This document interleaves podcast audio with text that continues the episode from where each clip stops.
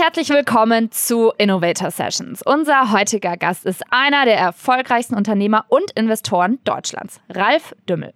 Ich habe immer die Philosophie vertreten, sag den Leuten nicht, was sie machen sollen, sondern sag ihnen, warum sie was machen sollen, damit sie es mitleben. Und am Ende hast du ein Team und keiner weiß alles, sondern du brauchst dein Team, um groß zu werden.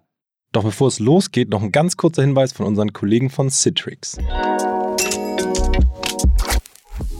Die Welt der Arbeit verändert sich und es ist Zeit, dass Mitarbeiter selbst entscheiden können, wo und wie sie arbeiten. Und dass sie die nötige Flexibilität bekommen, um ihre Arbeit bestens leisten zu können. Citrix bietet eine einfache, sichere Employee Experience, die Mitarbeitern Raum für Ideen, Kreativität, Innovation und Produktivität gibt. Melde dich heute noch an für den Citrix EMEA Work Summit am 3. Februar. Das geht ganz einfach unter www.citrixworksummit.vfairs.com. Die Domain ist ein bisschen komplizierter, aber findet ihr unten in den Show Notes, also braucht ihr nicht mitschreiben. Und äh, viel Spaß beim Work Summit mit Citrix.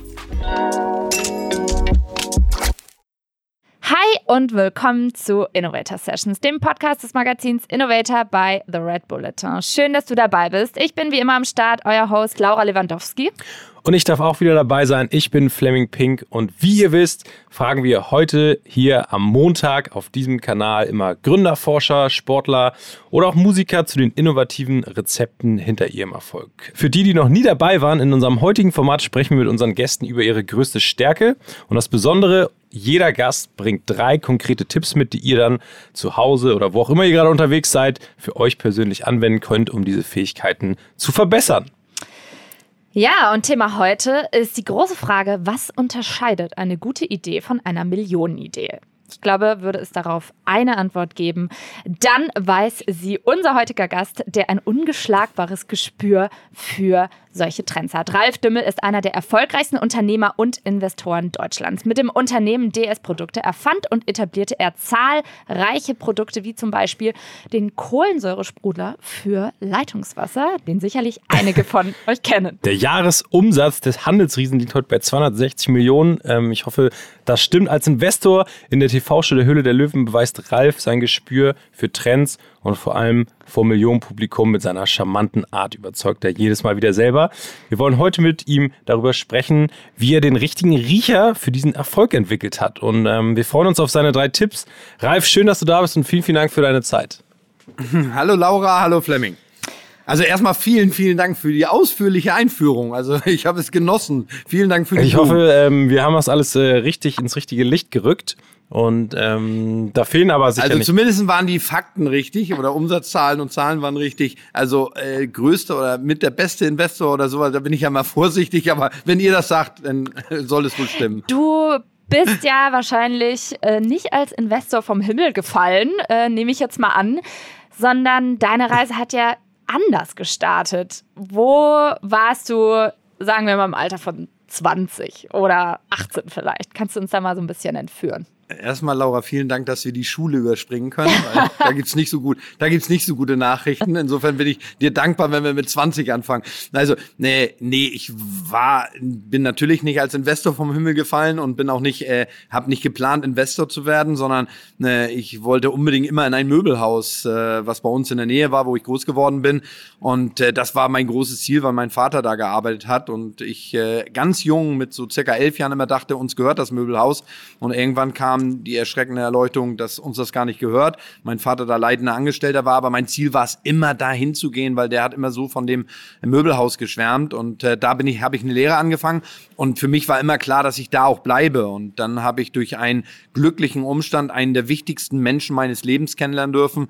Äh, das war Dieter Schwarz, der Gründer der Firma DS-Produkte. Und äh, der hat dann irgendwie Dinge gesehen, die in mir gesehen, die viele nicht gesehen haben und gesagt, äh, äh, er möchte gerne, dass ich mit ihm was aufbaue. Und äh, so ist dann der Schritt aus dem Möbelhaus ähm, zu DS-Produkte gekommen. Was Wie? waren das denn für Dinge, die er in dir gesehen hat? Ähm, er hat mir später mal erzählt, dass äh, so die Begeisterung für irgendwas, weil wir hatten so, jetzt muss ich einmal ganz kurz ausholen, also ich hatte damals eine Freundin und die hat Baby gesittet bei ihm. Und dadurch war ich Assistenzbabysitter. Wenn ich meine Freundin sehen wollte, bin ich halt mitgegangen und so habe ich Dieter Schwarz kennenlernen dürfen. Und äh, der hat mir immer Fragen gestellt und hat immer gemerkt, wie ich von dem Möbelhaus schwärme.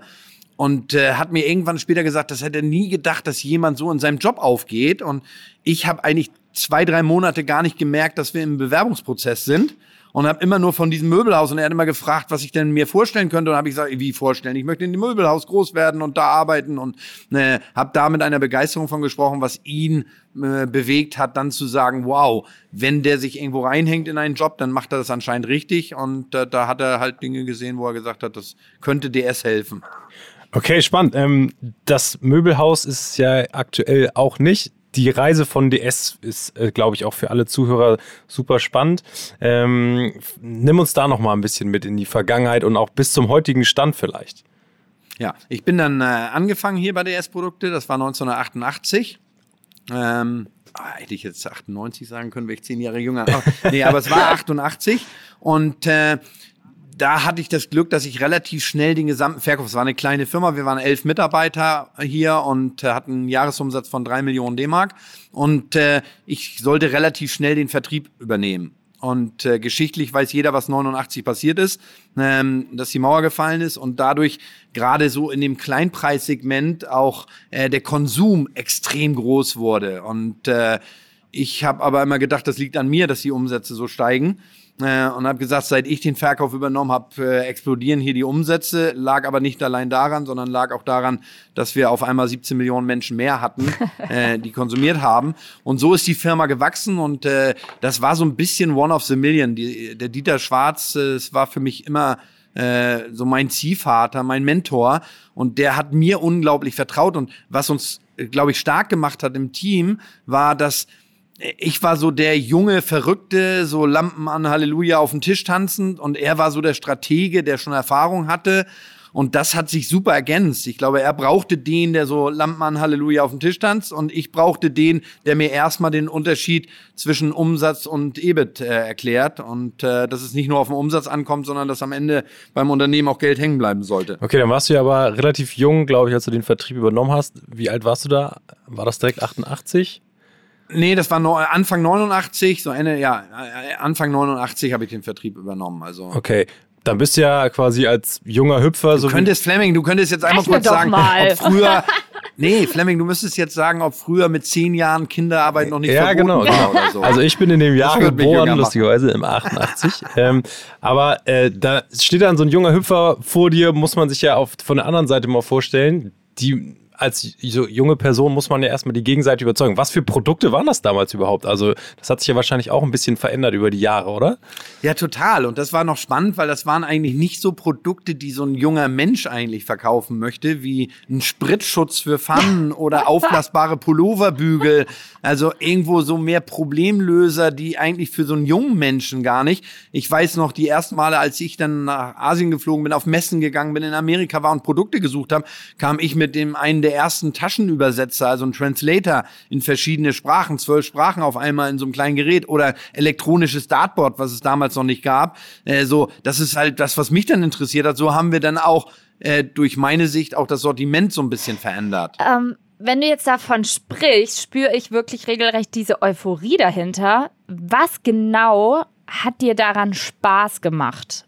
Ging es ums Produkt oder ging es darum, eine Innovation auszugraben oder ging es darum, irgendwie Leuten geile Sachen zu verkaufen? Ja, es ist so eine Mischung aus vielem. Also es war natürlich immer auch erfolgshungrig zu sein, ehrgeizig zu sein, aber auch äh, speziell diesen Erfolg zu finden jetzt. Du hast genau was Fleming eben sagt. Du hast ja in jungen Jahren das Problem, du hast mit Einkäufern zu tun, die erfahren sind. Wollen die eigentlich von so einem 22, 23-jährigen jungen Mann da jetzt erklärt kriegen, wie die Welt verbessert wird oder so, oder was jetzt die besten Produkte auf der Welt sind? Aber da muss man sagen, habe ich in meiner Ausbildung ganz, ganz viele Dinge gelernt, auch verkaufspsychologische Dinge gelernt, ähm, wo ich sehr viel mit anfangen konnte, dass man halt nicht oberlehrerhaft als Vertriebler hingeht, sondern dass man vielleicht auch gerade mal sagt, Mensch, Sie haben doch die Erfahrung schon so, so vielen Jahren, aber ich sehe das so und so. So konnte man irgendwo Brücken bauen in dem Gespräch, dass man die anderen größer gemacht hat, sich selbst kleiner und dadurch äh, hat man vielleicht auch schneller eine Akzeptanz gefunden. Äh du hast gerade gesagt, äh, verkaufspsychologisch gesehen. Gibt es da ein Learning, bei dem du sagst, das ist heute genauso gültig wie damals und das wird sich auch niemals ändern?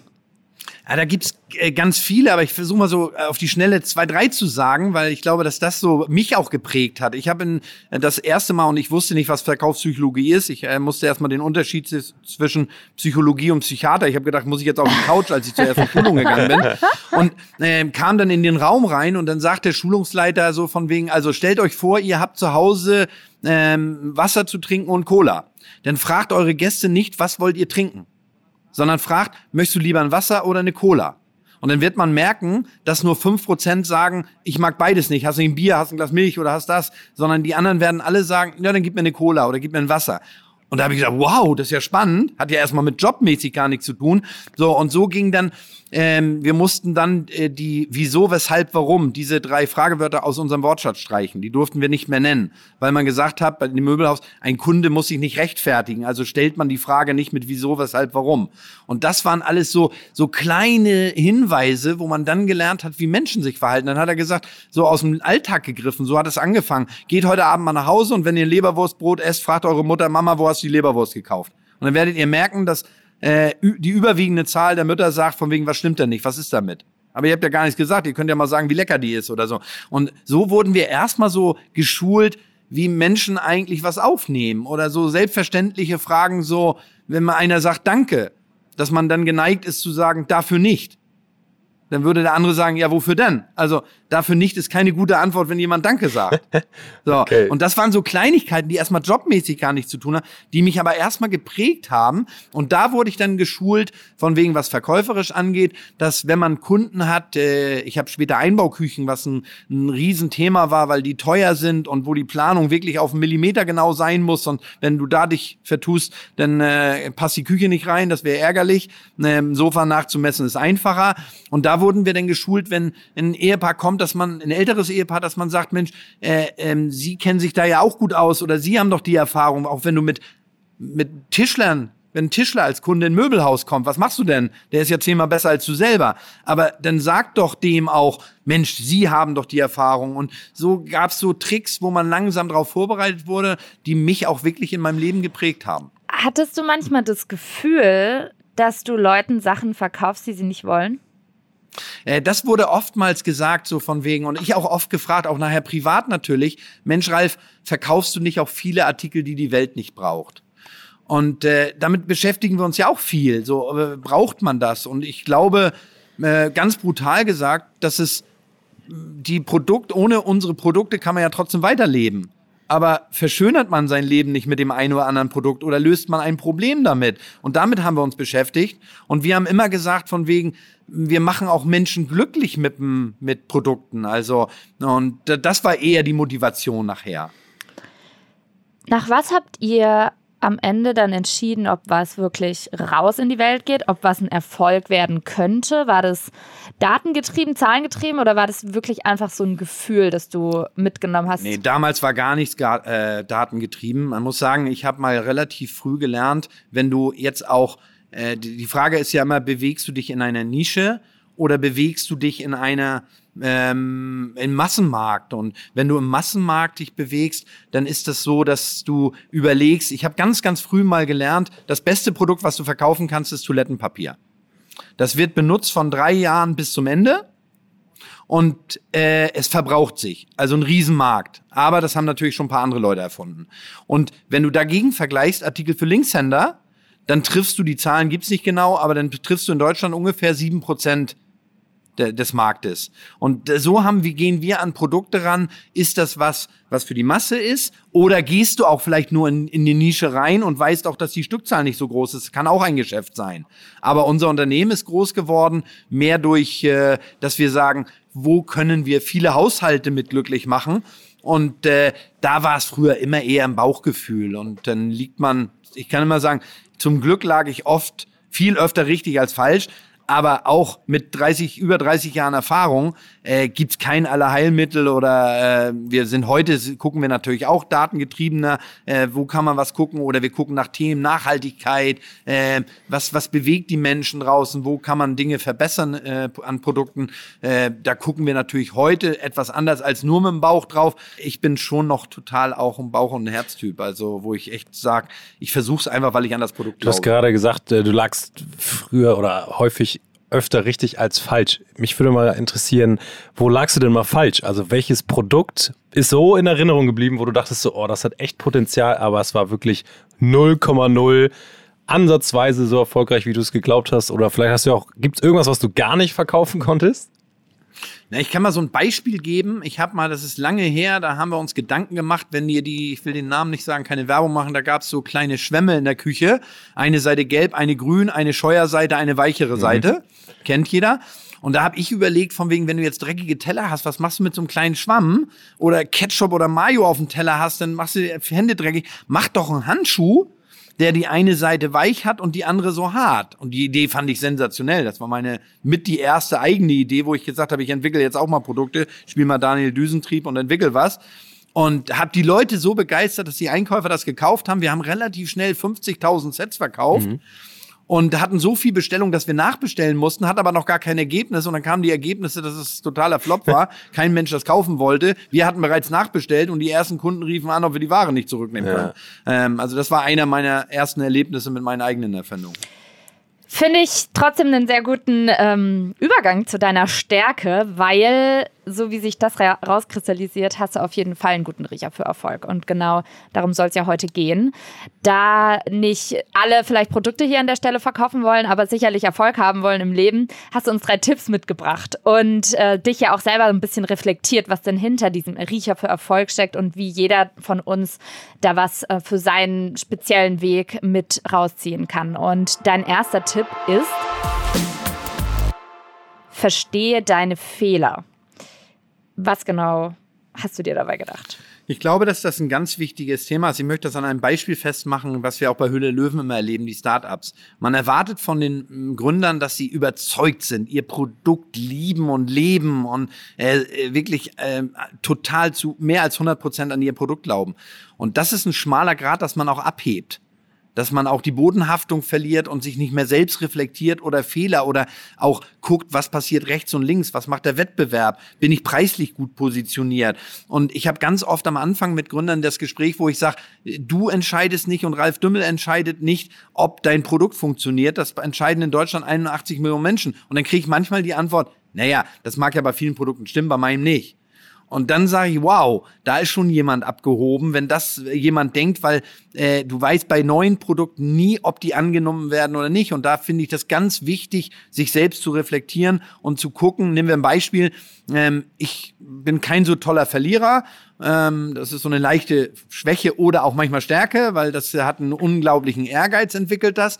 Aber wenn ich manchmal im Fernsehen sehe und mir Leute bei Social Media schreiben, oh, wenn du da so traurig guckst oder so, mir ist das immer peinlich, wenn ich mich da abends im Fernsehen sehe und fast Fingernägel kau, weil ich die Entscheidung der Gründer abwarte und dann, wenn ich verliere, äh, eigentlich weglaufen möchte und, und äh, totunglücklich bin.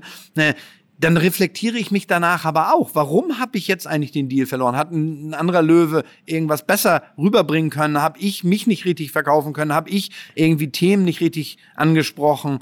Ähm, und, und das ist, glaube ich, ein ganz wichtiger Punkt, dass man sich da vernünftig reflektiert. Und wie äh, arbeitest du dann an dir selber? Machst du dann überlegst du dir, okay, in der Situation würde ich so und so reagieren oder auch gerade für unsere Zuhörer jetzt in egal welcher Situation, wenn man merkt, dass man vielleicht was irgendwie falsch gemacht hat oder nicht zufrieden mit sich selber war, wie gehst du da mit dir um in der nächsten Situation, wenn das nochmal kommt?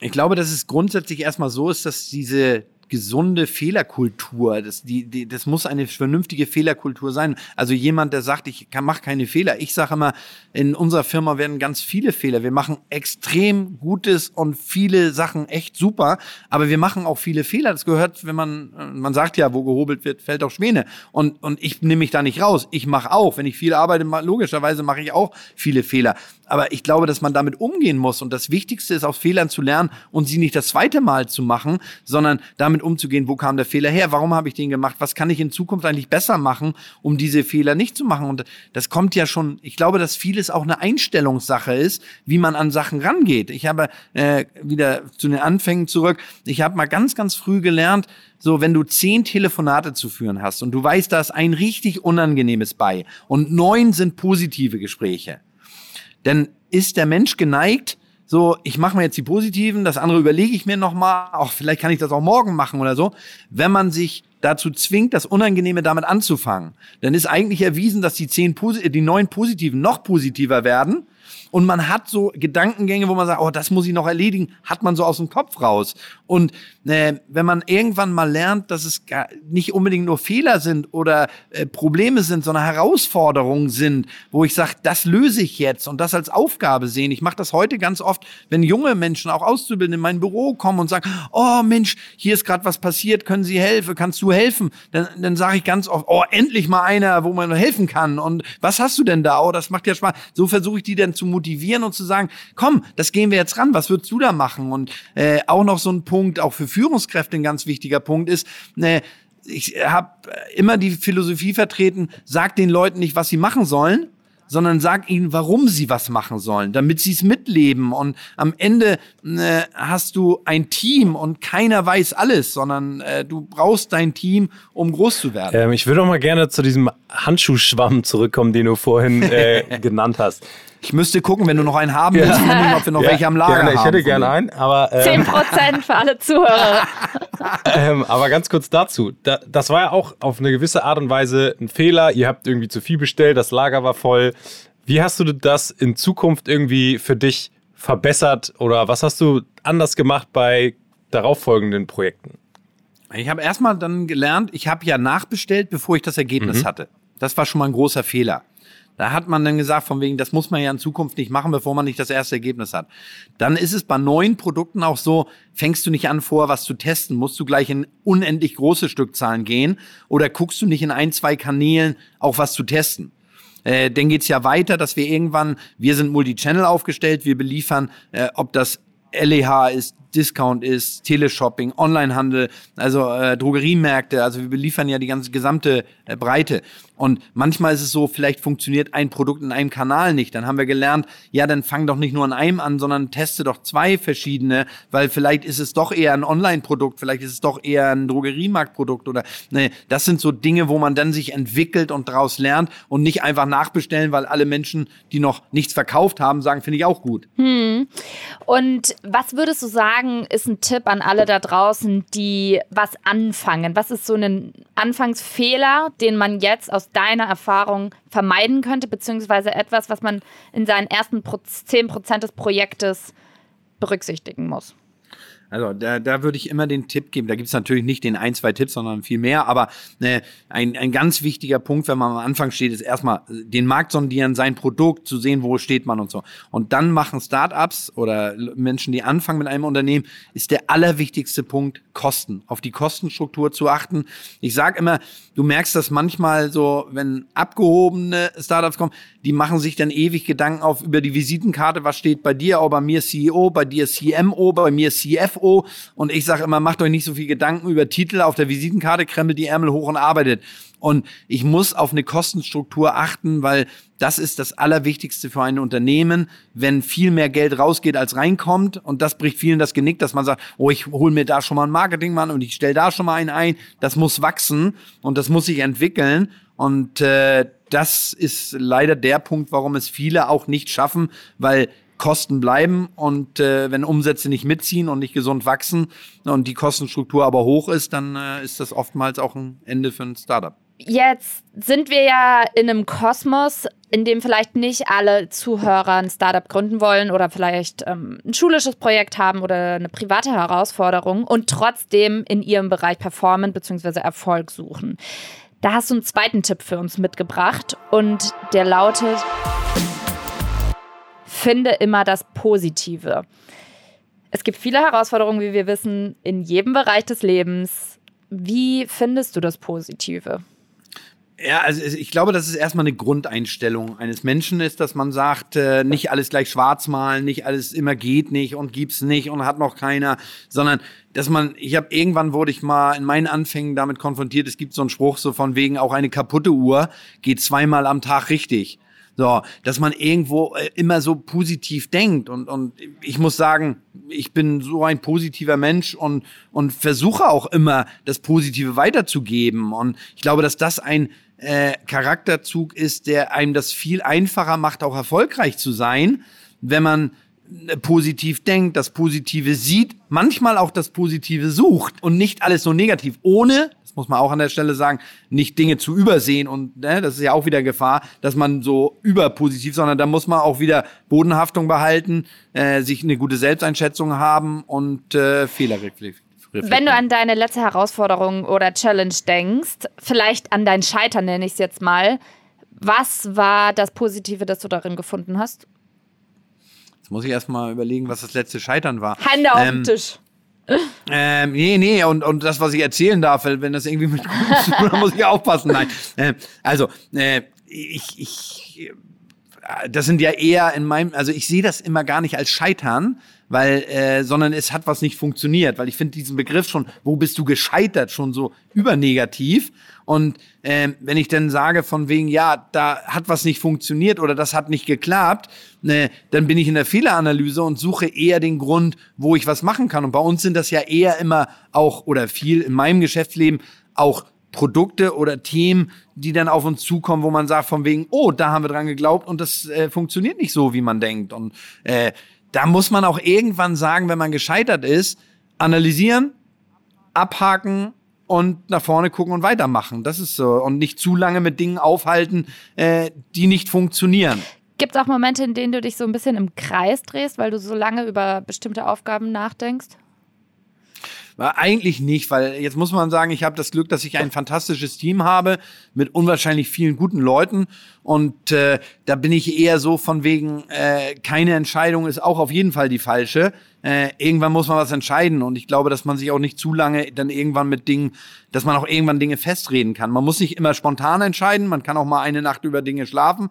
Äh, das lernt man dann auch mit der Zeit, weil als junger Mensch ist man geneigt, oh, ich bin entscheidungsfreudig und entscheide heute und sofort. Und da habe ich früher mich mit, habe ich immer gedacht, wie gut bist du? Du entscheidest immer sofort. Äh, in großen Themen ist es manchmal richtig, nochmal eine zweite Meinung oder eine dritte Meinung einzuholen und äh, auch mal von jemandem, der vielleicht nicht so involviert ist. Das habe ich auch gelernt dass Leute manchmal, die direkt davon betroffen sind, dann schon auch in so einem Tunnel drin sind und manchmal ein Außenstehender nochmal, und das war für mich das Glück mit dem, wo ich eben beschrieben habe, mit Dieter Schwarz, äh, ich war dann noch viel operativer und er hatte so die Weitsicht und dann war er für mich ein sehr, sehr guter Berater oder so ein Mentor, wo man immer mal fragen konnte. Und das kann ich auch nur jedem empfehlen, sich immer Leute zu suchen, äh, die man auch mal zu was befragt, die einen dann weiterbringen. Das ist eigentlich, du hast es selber perfekt eingeleitet. Der äh, dritte Tipp, nämlich den du heute mitgebracht hast und den. Ich rede zu viel, ne? Und bin schon immer zu weit. Nee, oder? deswegen sind wir ja hier. Aber es ist ja, wir können ja jetzt nicht einfach Bilder äh, durch die Welt schicken, weil beim Podcast muss man viel reden. Ist genau, ist genau richtig. Aber der dritte Tipp, den du mitgebracht hast und du hast ihn perfekt eingeleitet. Umgeb dich mit Menschen, die besser sind als du. Ähm, du hast mhm. ja jetzt schon mehrfach deinen Geschäftspartner, ist er noch aktiv dabei bei DS? Nein, den gibt's leider nicht. Okay. Ähm, mein Beileid dafür. Das war, ich glaube, wie wir hier gehört haben, schon eine sehr, sehr wichtige Person für dich. Ja, ja, das war für mich äh, einer der wichtigsten Menschen meines Lebens und dem ich auch meinen beruflichen Erfolg, also Erfolg hat viele Väter, aber dem, den ich dem am meisten zu verdanken habe. Ähm, der passt ja eigentlich perfekt in diesen Tipp rein. Umgib dich mit Menschen, die besser sind als du. Er war, mhm. wie du schon mehrfach gesagt hast, in vielen Dingen besser als du. Du hast viel von ihm gelernt. Ähm, wie ist das heute? Hast du ähm, ein Team, wo du sagst, jeder von denen in meinem Team ist in einer gewissen Art und Weise besser als ich? Ähm, oder wie, wie stellst du dich da auf?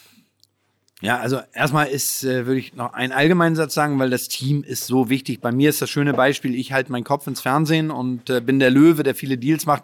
Ohne mein super Team wäre das nicht möglich, was umgesetzt wird. Und, und ich kriege immer Komplimente, oh, alles schon im Handel und so weiter. Aber da arbeiten so viele Menschen mit. Und äh, ich glaube, dass das das größte Kapital, was jedes Unternehmen hat, sind motivierte Mitarbeiter. Ist nicht die Finanzkraft, die, da gibt es viele Dinge, die dazugehören, äh, aber das, das Wichtigste ist, dass du äh, motivierte Mitarbeiter hast. Ich sage immer, äh, die auch die für dich durchs Feuer gehen. Und gelernt habe ich auch, Menschen gehen für dich, äh, für dich nur durchs Feuer, wenn sie wissen, du gehst auch für sie durchs Feuer. Und das ist so ein Geben und Nehmen. Und äh, dann kommt der Punkt, setze an die entscheidenden Positionen Leute, die in dem Bereich stärker sind als du. Und es gibt äh, auch einige, äh, ja, die immer sagen, oh, wenn ich da jetzt einen super Typen oder eine super Frau oder einen super Mann einstelle unter mir, dann sägt der oder die nicht schon an meinem Stuhl. Und äh, gelernt habe ich, äh, hol dir die besten Leute, weil wenn du das beste Team hast, dann bist du einfach der Gewinner. Hm. Und das kann man auf alle Sachen transportieren. Also äh, in Fußballsprache, wenn du gute 20 Spieler hast, dann werden die ersten elf auch besser, weil hinter denen kommen Leute, die auch spielen wollen. Und dann ist ein Wettbewerb auch da. Und das ist auch ganz wichtig. Und deswegen glaube ich, dass es äh, nie gut ist zu sagen, oh, ich bin besser als mein Mitarbeiter, darum geht's nicht, sondern wir sind ein gutes, geiles Team und wir bringen den Laden nach vorne. Und wenn dieser Geist irgendwo entsteht, dann ist das auch ein Garant für Erfolg. Ich versetze mich jetzt gerade mal in die Lage von einer Zuhörerin oder einem Zuhörer, die gerade gar kein Team hat, beziehungsweise eins braucht, um ihre nächste Challenge anzugehen. Ähm, mhm. Trotz allem kann man sich ja mit Menschen umgeben, die besser sind als einer, als man selber. Vielleicht sogar eine Inspiration, Mentor, den man in Büchern oder Videos sieht oder Podcasts hört, wie jetzt vielleicht so du auch. für andere, ne? Also wie kuratiert man die oder wie würdest du sagen, selektiert man die Crew, mit der man sich mental umgibt?